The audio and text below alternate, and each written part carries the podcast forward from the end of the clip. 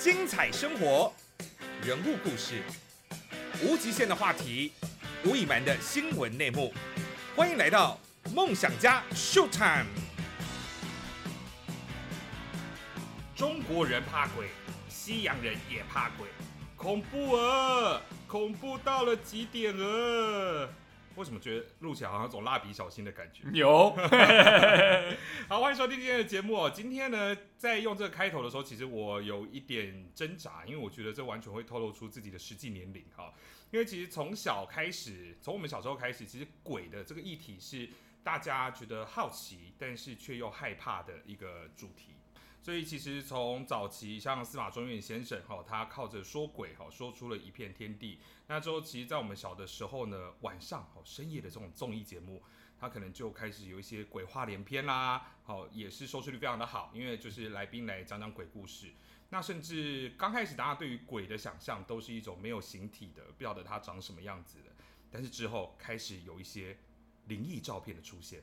那在早期那个没有什么 Photoshop 的那个年代啊，其实你说照片上面要动手脚没有这么容易，所以有时候看着那一张张的灵异照片，它可能就是照片当中哪边多了一张人脸，哪边多了一只手，又或者是说在镜子的反射当中看到一个微笑的诡异的女子的脸，或者是狰狰狞的一个表情，让人们开始对鬼有了比较具体化的一些想象。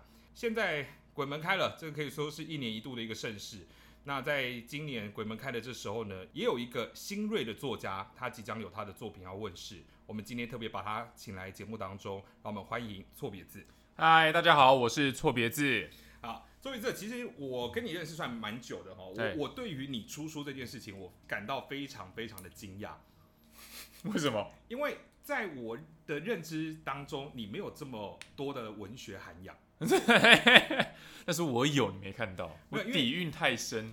但是我也很好奇，出书这件事情是你想要做的吗？是你什么时或者是什么时候是开始是你想要做的事情？其实我我想出书很早，在无名小站的时候我就已经想了。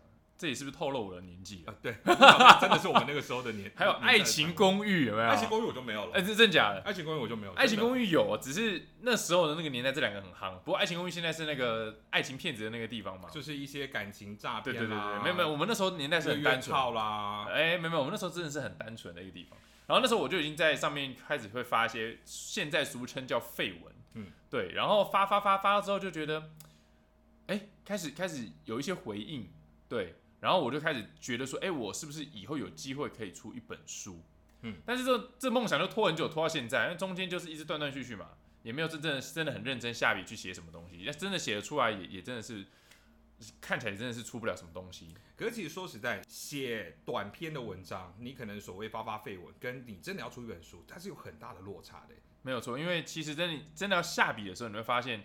一本故事不不是说你把你过去的短文全部 mix 起来凑到十二万字你就 OK，嗯，它会有一个脉络，一个简单讲是起承转合，嗯，但你要怎么把它贯穿到你觉得是合逻辑的，这变得说就是花要花很多时间去。网络上其实有教你怎么写小说，这个也有得教就对了。有有有，还有人出书教你怎么写，然后其他也不是在想乐色话，他是真的教你怎么样去架构。怎么样去编出让大家会对你这本书有喜欢的感觉？就它有一个架构在，一个脉络在。如果说你顺着这个脉络去写，其实人人都可以是作者。大部分是这样，就是其实现在你看爱情故事的套路也也就是这样。嗯，两个冤家一一定彼此看不顺眼，然后可能要有一个家里很有钱，类似男生很钱，富二代。类对，然后女人可能是他的那个下属或什么，然后彼此看不顺眼，就闹出很多的笑话，对不对？男的弄他，女的弄他这样。后来哎，女的发现原来男的是很有爱心的一个人。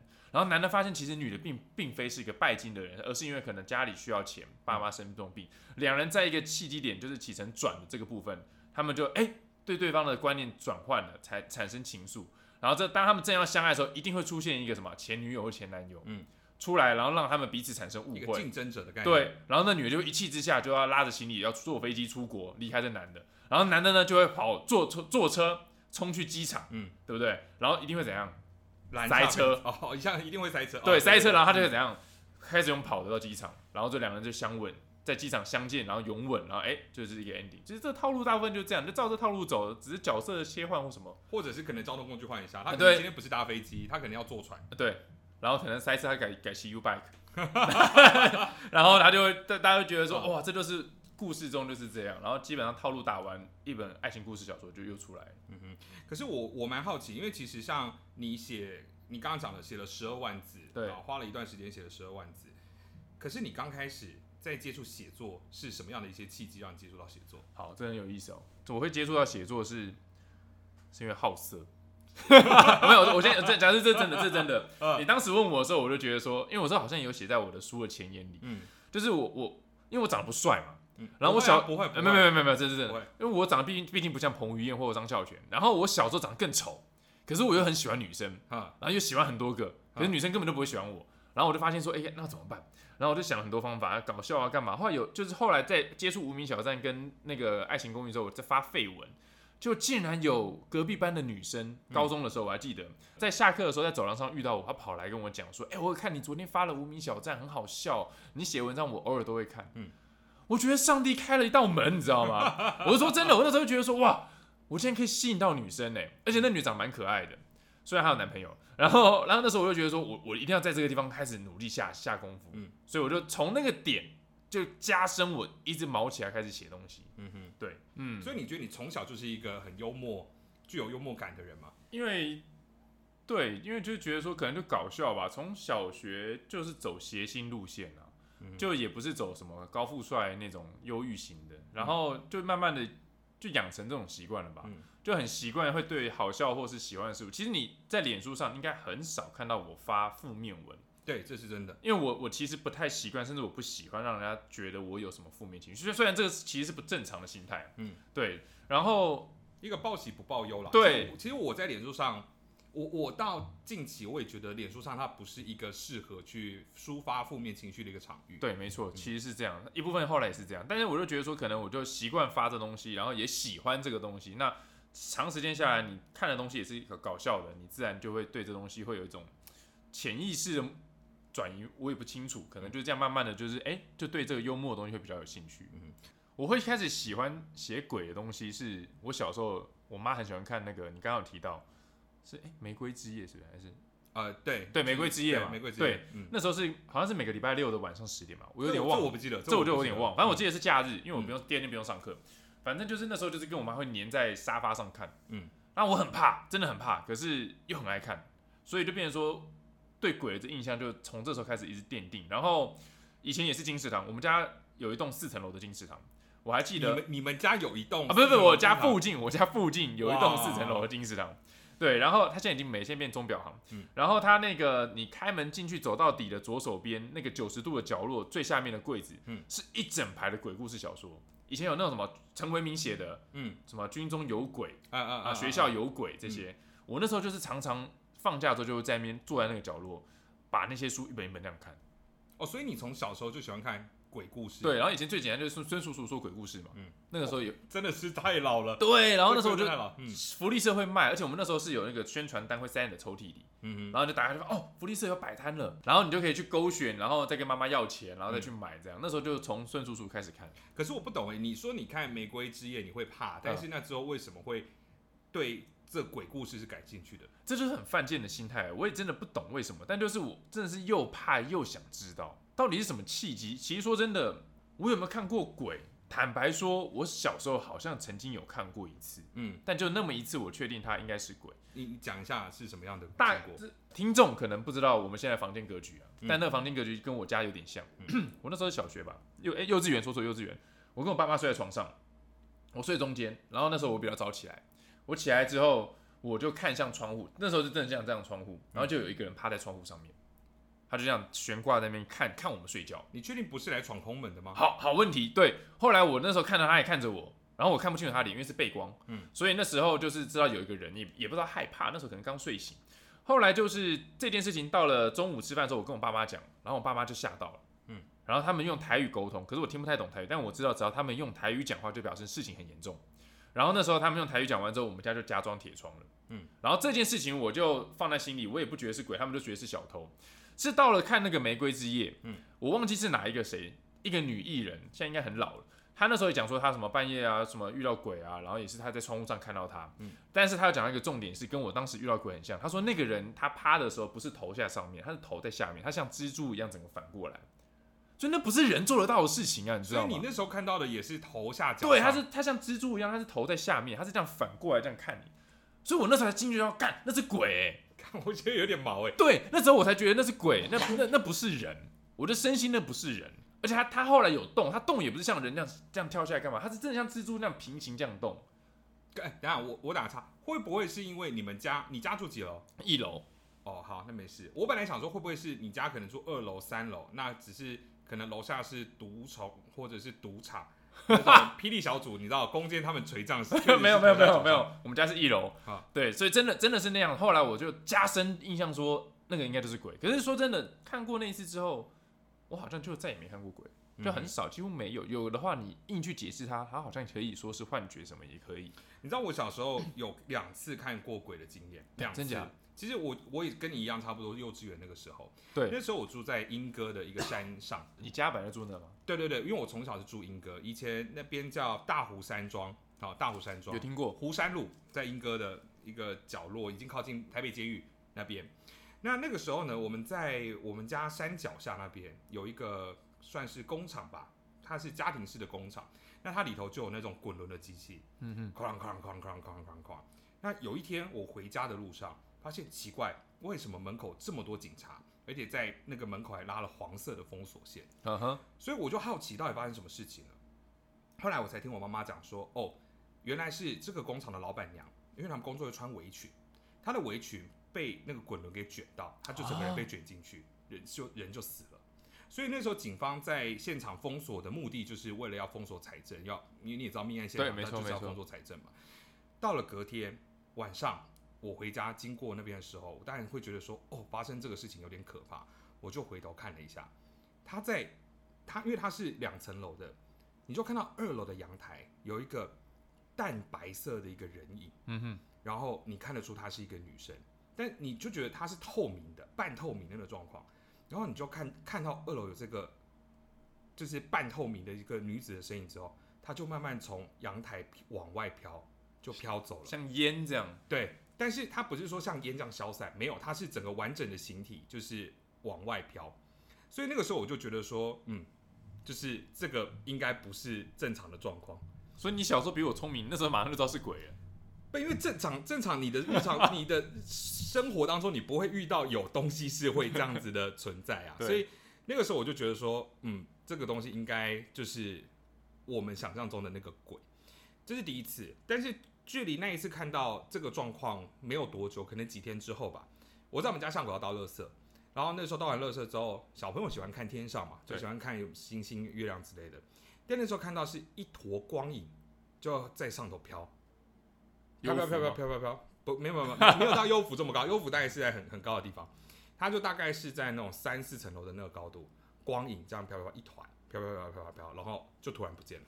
但是这一次我比较好奇那个东西是什么，因为它其实也不是一个明确的形体或什么之类的，所以我就这两次，你看从幼稚园到现在多久了？可能都三十年了，差不多。都还记得，对，因为这印象就很深刻。真的在心里头造成非常大的一个压力。好，但是其实说实在话，我觉得鬼这种东西了，哈，存不存在，这当然是见仁见智。那宁可信其有，也不要信其无。对啊但是其实说说实在，它如果是真的存在的话，它就是跟我们在不同世界，但是是同时存在。同个空不同空间呐、对，不同的空间。嗯，你怎么来看就是鬼的这件事情？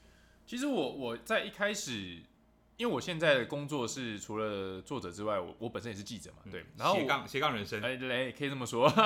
但是就是说我记者是专门在走这个，人家分社会线、政治线，阴阳线，嗯我就专门找鬼题材。所以在真正接触鬼这么专业接触鬼之前，我对鬼的印象就像电影来的一样，就是邪讲，他就是害你，嗯他吸你阳气，抓你交替这样。是，但是后来真正去接触之后，发现其实鬼没有这么可怕。嗯，他就是说你不去犯他，他也不去犯你。那你所听到的鬼害人，基本上一定有因果，嗯，一定是某个人去招惹到他，嗯，或者是可能到很前世的事情，或者是哎、他可能请鬼帮忙，但是事成之后他没有答应鬼的东西，例如说我要烧多少纸钱给你，嗯或者是我要办一桌什么之类的，嗯他没有做到，所以鬼回来讨这这笔债。所以这个状况才会觉得，才会让大家觉得说鬼很可怕。但其实鬼并没有像想象中这么可怕，很多时候最可怕反而是人。嗯，对，其实鬼的东西感觉好像你不犯他，他就不犯你啊。大部分是这样。对对，就是反正如果你有遵守承诺，就是你帮了忙，我该给你的东西我给你了，其实大家也就相安无事。但是其实人就真的蛮可怕的，因为人有些时候人不是我不犯你，你就不犯我。对，有时候他就他妈就是要找你茬。对，或者是我看到你有钱，我就要弄你。嗯，或者是我就算你表现的比我好，啊，我就嫉妒你。这是这是不用讲了，你社会新闻电视转开，苹果日报点开，你跟基本上看不完这种故事啊。是啊，是啊，是啊。哎，其实我想问你一件事，因 为其实说实在话，大家可能见到鬼的几率可能比较低啦。对，不见得人人有机会见到鬼，但是我们却很常听到有人说，我被鬼压床。就是我我半夜就是动不了什么之类的，你你们你应该也有针对这个事情想要了解，或者是跟一些法师朋友有没有聊过？我有聊过，结果他们真正的那些法师朋友，当然有一些法师就会用很民俗的方式说啊，鬼来跟你讨东西啦，你犯到鬼什么？但其实后来解释下来之后，这科学就可以解释掉，那个就是你的大脑已经醒来了，嗯，但你的身体还没醒来。所以你眼睛张开，你醒，但你身体还没醒，所以你呈现一个被压的状态，就是你没有办法动。对，其实这个东西好像我记得你可以去查，它它其实不是真的那么可怕，是鬼压床，那其实就是只是一个状态。所以你可能在闭上眼睛休息一下，你就可以再起来。嗯哼，人在很大压力或疲劳的情况下，就常会出现这种状况，就是有点你大脑已经在想要支配你身体做些什么。对，可是你的身体可能还还没睡醒之类，或是它可能还没有连接到断线、网络断线的概念这样。哦，意意思就是说，譬如说可能今天你很想要，但是就是硬不起来。的意思差不多，但是我这个状况还没遇过。你刚刚那表情 是，心里想说我们可以讨论到这么宽。对，我想说你你要这样讲，我前面撑了二十分钟，很认真的在，可以把它剪掉了。其实 我从这边开始讲，开始对，从这边开始讲。那我回到这本书上来好了，好，就是因为它毕竟呃，它 focus 还是在于找鬼的一些经验。对，它是有很多篇的故事去组成这本书的嘛？对，它会有很多篇，从。但是我必须说，这个故事有一半的改编，一半的真实。等下我会解释为什么。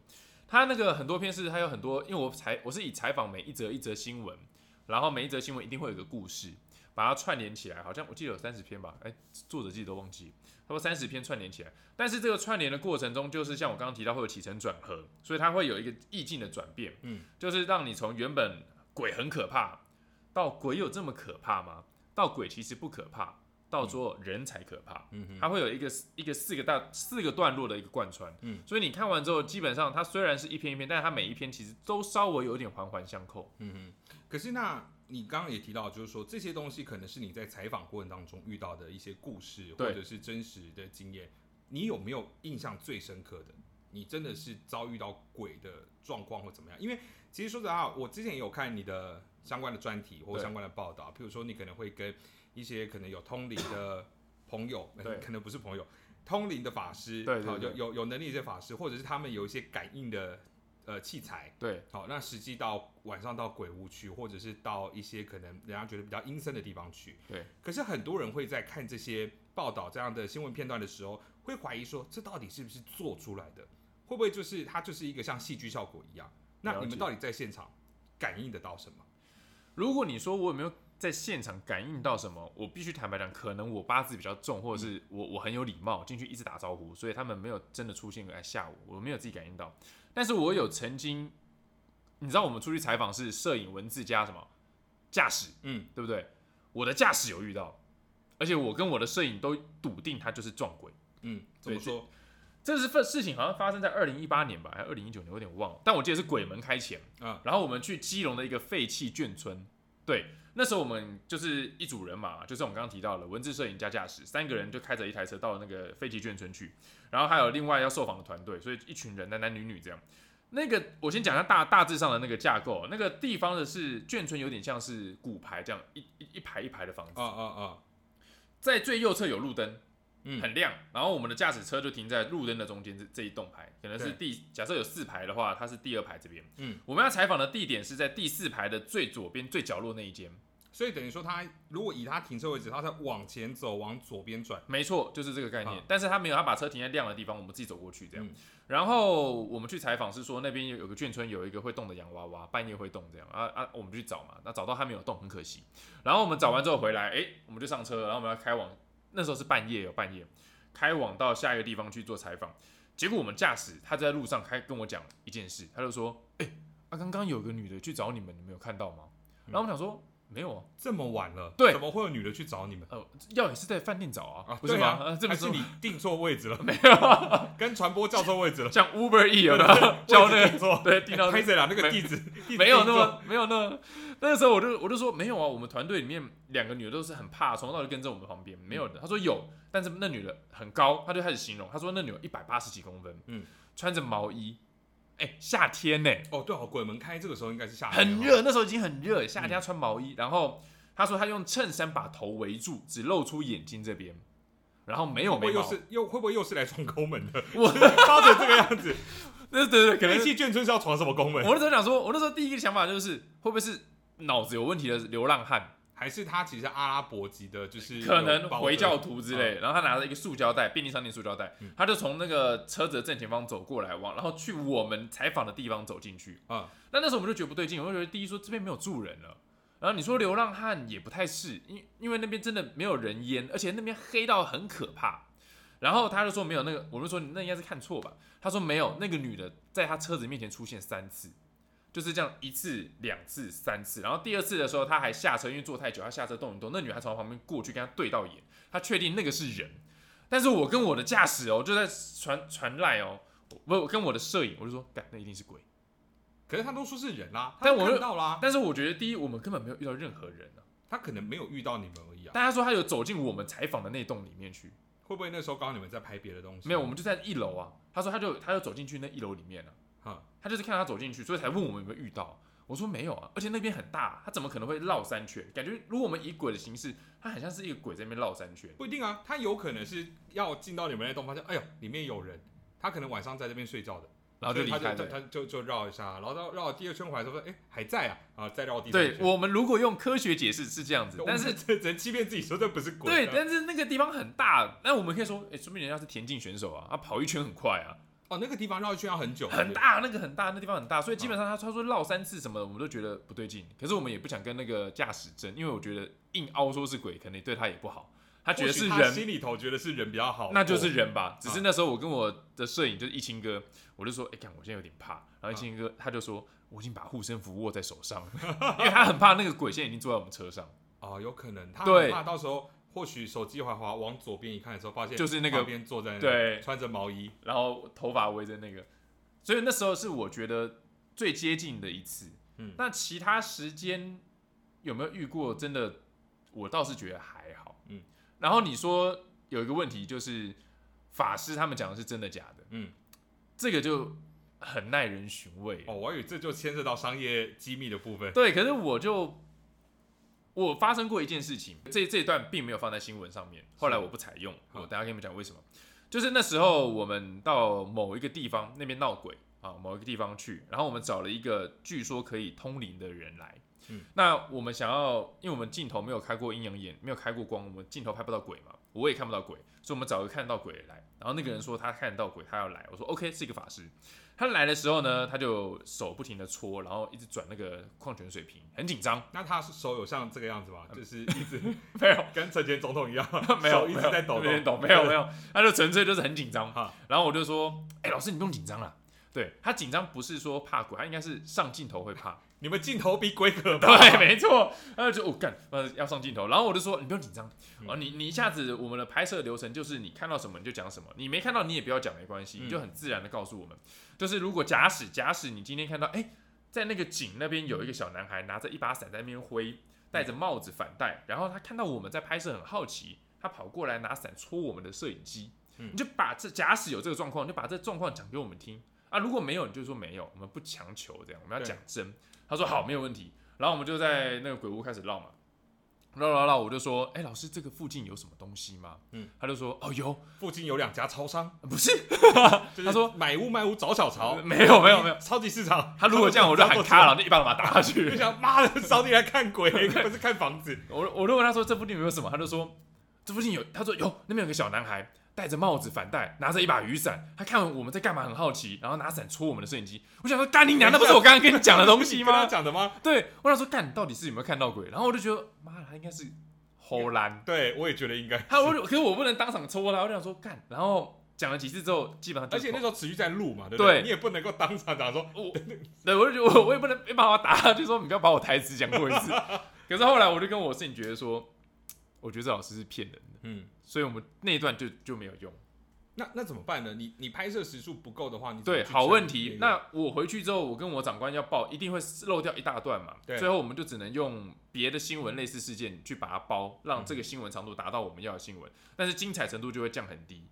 但如果今天我们无良一点，或是我们就直接把它搬上去，没有观众知道真假啊、是啊，因为没有人观众会知道啊这个东西是你之前先跟对啊，这个所以我那时候就觉得说，以收视率来讲，以长官不要 murmur 来讲，当然是把它放进去啊。嗯可是我就良心过不去啊，我就觉得说，妈，这这个这个就是骗子啊。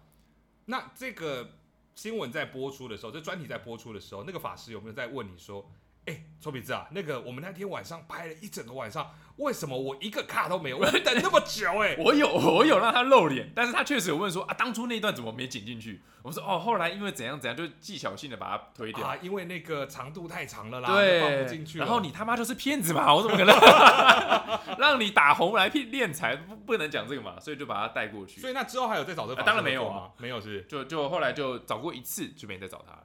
你们那时候有去探险的时候，有带那个哔哔哔哔哔哔哦。哔这样那个东西，对，那个东西到底是什么样的概念？它到底是有真有真实性还是？好，这东西我我这可以讲。哈，那个叫做我我记得还有一个名字叫什么灵异什么侦测感测器。反，正就听起来就是像小叮当口袋拿出来，没错。噔噔噔噔小夫我要进来喽。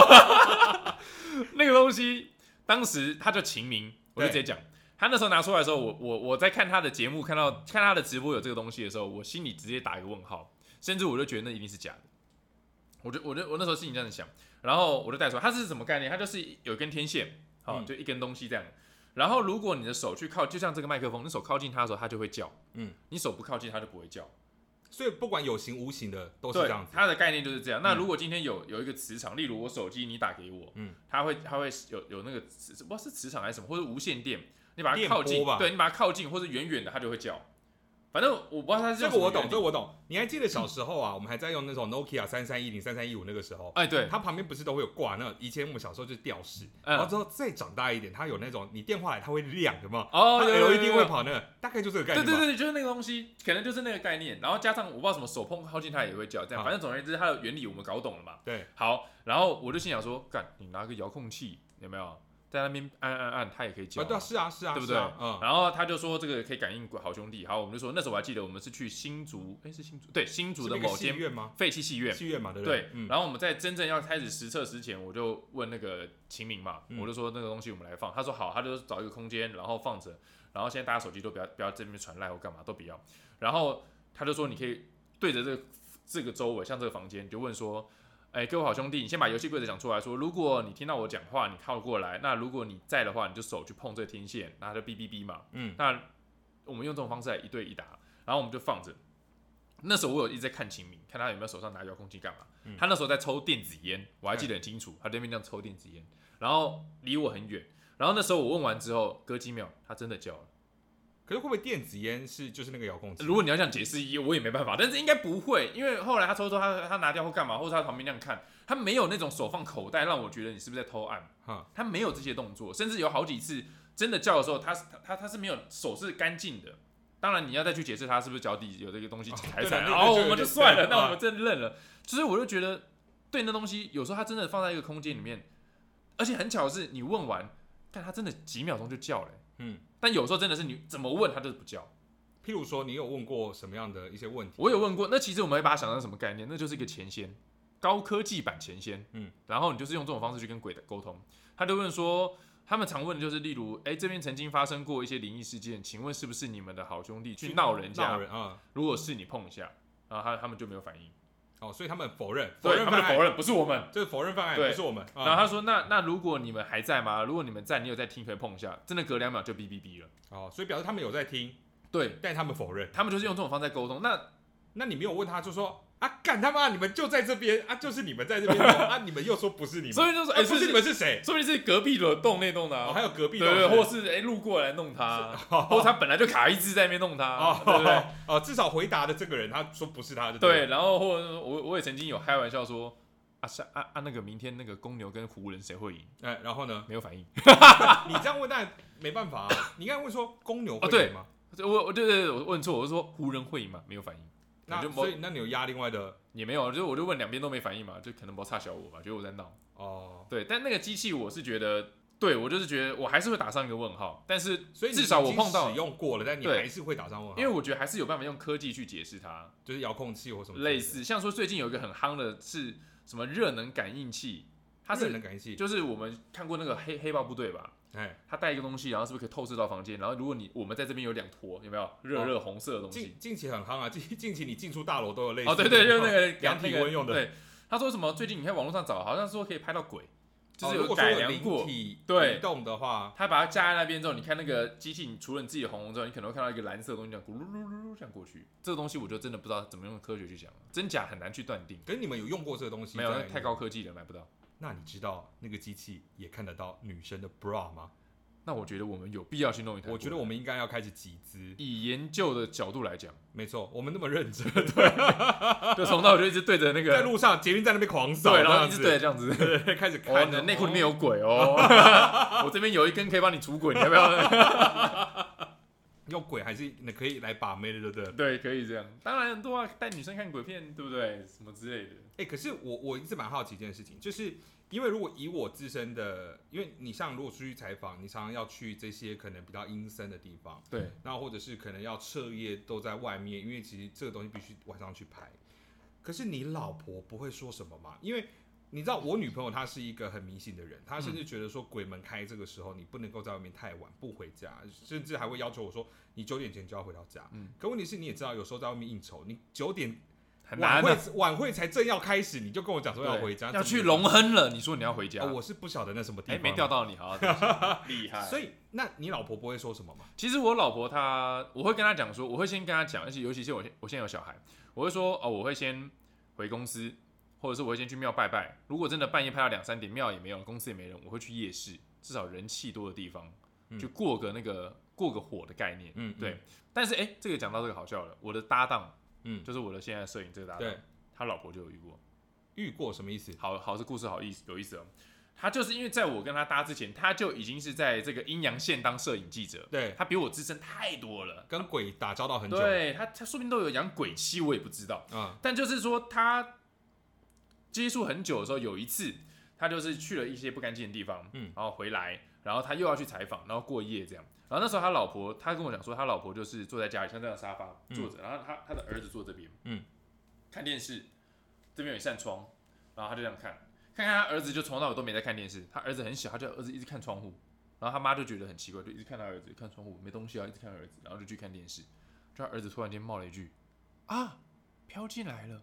干，这太可怕了吧？对他老婆吓到，马上打电话去跟他老公讲说，啊啊啊啊就是就是真的吓到了。看，这很可怕，这不是报警可以解决的事情。对，因为为他他也不是蚊子啊，他就他他就他儿子就坐旁边讲啊，飘进来了，就这样还有用手比，有，天哪！然后他就他他就老婆真的吓傻，然后他老婆就严重的禁止他就是再去这些地方，去你一定要去拜拜什么带护身符之类这样。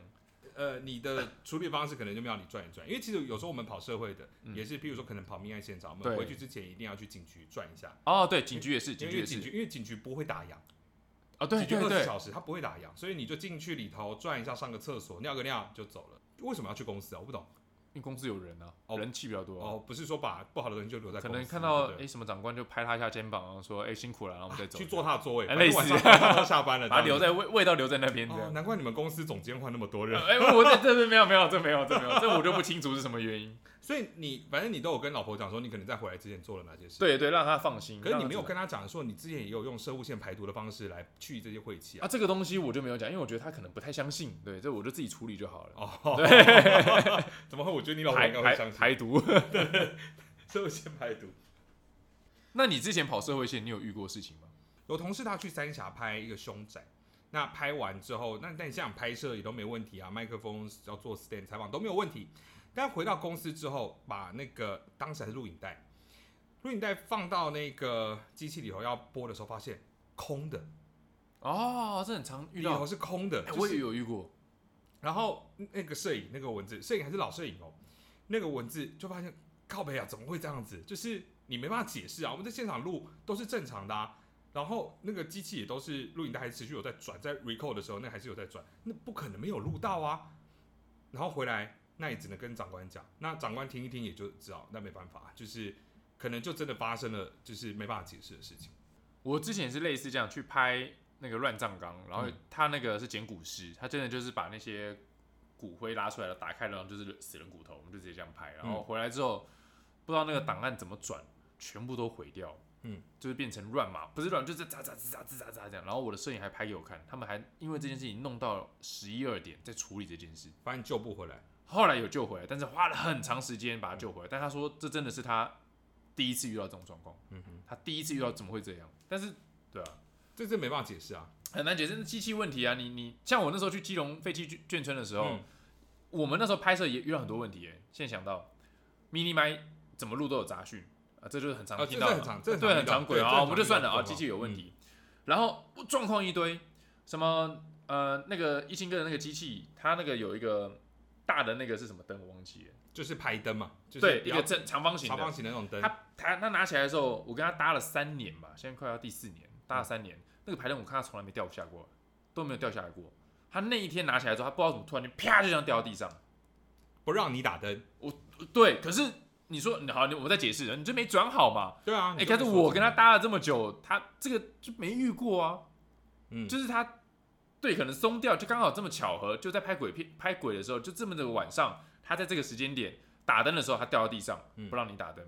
然后后来有一个我们随行的人，他忘了带手电筒，嗯，然后我们的摄影就给他借他一个手电筒，是长的，然后扣上那个电池，然后可以这样打，就很像手电筒。啊啊啊啊啊！，对，就他拿在手上走没几步掉到地上摔坏。这个这个要解释，可以讲说他没有拿好啊。对，可是你就觉得说，好，我们都可以用解，但就是就真真正就在那同一晚上发生这么多事情，然后我就觉得说状况真的这么多，对，然后上车之后就接到我们的那个驾驶跟我说，哎、刚刚有朋友去找你们，嗯哼，对你，但好，就是信的人当然就知道我们这一串贯穿起来是什么样的状况，嗯啊，不信的人你用科学还是可以把每件事情都解决是解释清楚。我们是特别来宾吗？我们真的录一录有鬼进来，哇，这鬼也太美，大家。你怕鬼吗？有一点。哎，喂，那他这样讲，我不晓得怕不怕，我没有遇过他们。你早上起来的时候刷牙不会遇到吗？哈哈哈，照镜子的时候。我听得懂这个笑话，但是我前几天有一天晚上做噩梦。啊，我想起来了，就是因为你呀。对，我觉得这以我刚才笑。对啊。你说你看了我一篇，可是我那篇写的是是搞有点幽默的欸不是啦，是那个殡葬业的女生哦，啊，对啊，那是哦对对感人的，不是幽默，是感人的故事很。感人啊。我看完这个故事后，我就非常有印印象深刻。我躺在床上，然后我知道我要睡觉了，然后我就做了一个梦，我梦到一个黑影在我旁边，然后他一直要掐我脖子。我从来没有做过这种噩梦，我做过很多噩梦，但是我从来没有做过这么可怕的噩梦。然后我就一直要反抗他，可是我没有任何，我没有办法 touch 任何东你西。你你会会不会是你男朋友在掐你脖子啊？然后他就，然后那个那个黑影就站在我的床边，然后靠近我，然后要动手掐我，极力的想要反抗。然后我好不容易反抗的时候，我就啊，然后往手往旁边一打，把我男朋友打醒了。打醒之后，他瞪着我，我觉得更害怕。他说他才睡着十秒钟，然后我就啊的把他叫醒。所以我们站在他男朋友立场，就是她男朋友正要睡的时候，突然间他女朋友那边啊啊啊啊啊啊，然后就一巴把他打下去。对对对就撞小啦。对对对对，就是这个概念。新的求偶方求爱方式没有讲完了，很可怕的噩梦，也还好吧。听起来很恐怖哎、我可是说把男朋友打醒，然后男朋友生气的这一部分，所以他他他后来就变成男朋友真的掐你脖子。没有，他就他就想说，他就瞪我啊，他想说说既然都行了，那就拜拜，排毒一下。安妞。好。回到这本书的问题，绕了一大圈，又回到这本书的问题。对，没错。就是呃，因为原本说，原本特别是跟我讲说，他书大概是八月中要出的，就差不多我们现在录音的这时间点。但是后来先延到九月份了嘛，那现在是不是也在集资网站上面在持续在运作？对，现在就是在泽泽这边做一个，它它其实我也是研究了很久才搞懂这个是什么。简单讲，它就有点像团购的概念，嗯，就是假使一台电脑它是原价一万八，团购的话，假设有十个人买，它可能就降到一万四，对，哎，就比较便宜。嗯所以就是需要十个人来做一个团购。那现在这本书就是在泽泽这边，他就是做一个团购，要募资到十一万。那如果有十一万的话，那就是这本书就可以到时候就成功卖给大家这样，嗯然后有一些配套，所以这些配套家书是比市面上来的便宜。有啦，因为其实那个时候刚开始那个集资一上线的时候，我是第一个就是揪对团下单的。然后因为那个时候主要是看大家除了书之外，还有包含明信片啊，呃，包含书纸胶带啊，对，纸胶带，然后我就觉得，哎、其实还还不错，因为其实平均下来也三百多块，那其实你买一本书也就已经三百多块，它的赠品是相当不错，而且我看这次还有一些配套，有一些套装的，其实它是有跟一些法师合作，对不对？他们提供了哪些东西？像三龙法师，他是提供招财符，那那个符在市面上就是一张是破千。那像说徐小杰，他是提供佛牌，嗯，对，那他提供哪一款我就忘记去问了，但他提供佛牌，结果但是佛牌已经卖完了，哦，真的假的？，对我还反而吓到限量，对不对？对他提供四款佛牌，然后而且是那个佛牌配书是里面的配套里面单价最高好像的。两千块，对我记得一一一我我就一本书再加佛牌这样这两千。我那时候心里看到的时候想说，谁会买那么贵？对我那时候心里头也是这样想，他第一个被秒掉、哎，他现在已经没有了，你要买买不到了。会不会其实人家不是想说我要买书送佛牌？他应该是说，他应该是但是我要佛牌，买佛牌，对然后那书就拿来丢在旁边对，对啊垫桌角之类他的。可能觉得说，哎、赚到了佛牌现在那么也有可能，因为佛牌其实好的佛牌正正版的佛牌不便宜啦，对，嗯哼，大概是这样。然后目前还正在预购集资当中。嗯，因为其实我我说实在话，我那时候看到集资的时候，我心里头有点担心，就是我有时候常常每天想到，我就会上去看一下，说，哎、现在集资进度到底到哪里了？就是很替很替你担心，你知道？其实我觉得我后来有搞懂，就是如果他最后集资失败，那个嗯你们所预购的部分的钱会退给你们，也没有手续费，不用担心。那就变成说，你们真的想要买书的，就去各大通路买。可是那我就没有明信片跟纸胶带、啊，没。错，那就很就是可惜在这个地方。对，那就是这个。那如果成功呢，就是成功，就是就是给大家。所以其实不用太去呃害怕这个集资失败。那真的害怕是我们跟出版社，因为失败就是我们丢脸，然后我们很难过。我也很我也很害怕。你有开始动员一些亲戚朋友来有啊，就是看到现在见到面，不是说哎、你去领三倍券或什么？哎、你预购没？没预购，靠你搞什么？去领三倍券来预购？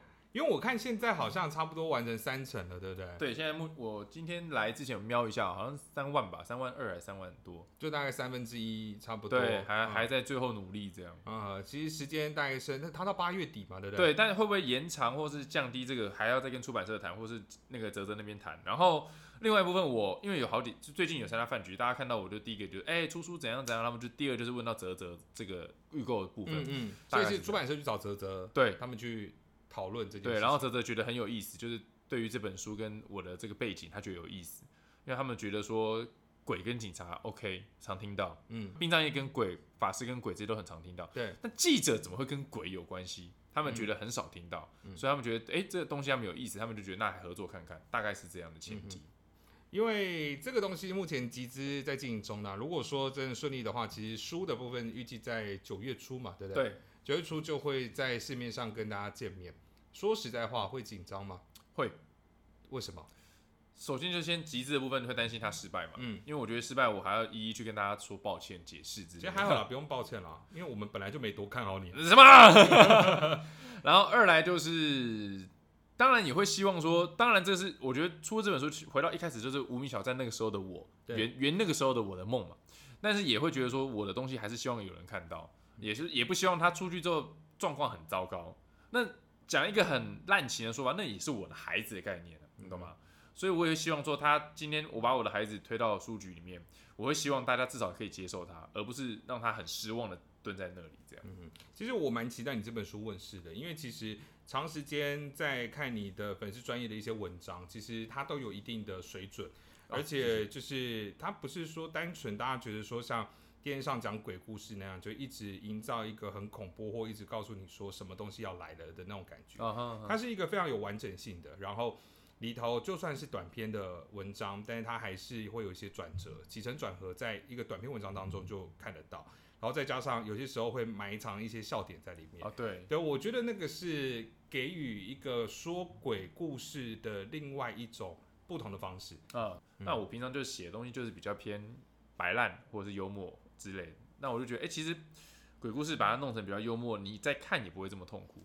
对啦，因为我相信可能很多人真的还是对鬼会有点害怕。对对，但是其实你会发现在错别字笔下，其实有些时候鬼是蛮可爱的，而且有些时候你甚至会觉得很温馨、很感人的这一面，啊，对。就让大家会对鬼的这种原本的恐怖形象会有些颠覆。刚刚那位特别来宾，他不是说看了我一篇鬼故事做噩梦吗？对，但很冤呢、那篇鬼故事是温馨的、啊，对我我我那天也是睡前看，但我觉得我睡得蛮好啊，的，对啊，他是对啊，那很温馨。可是我又觉得，哎、那可能他平常做的事情，就不太温馨。对 对啊，好了，今天非常感谢错别字来了，就是也希望这个书接下来如果真的问世的话，大家能够给予支持。那目前它还在集资的呃还在募资的过程当中哈，所以大家可以去泽泽，怎么搜寻一些关键词呢？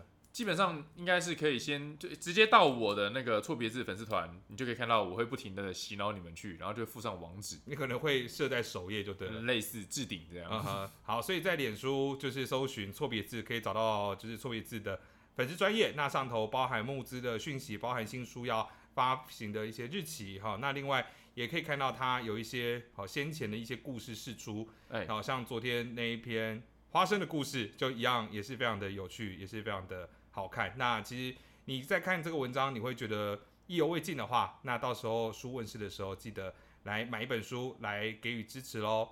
那我们就下个不对，不是下个礼拜，我们就下一期节目再见喽，拜拜。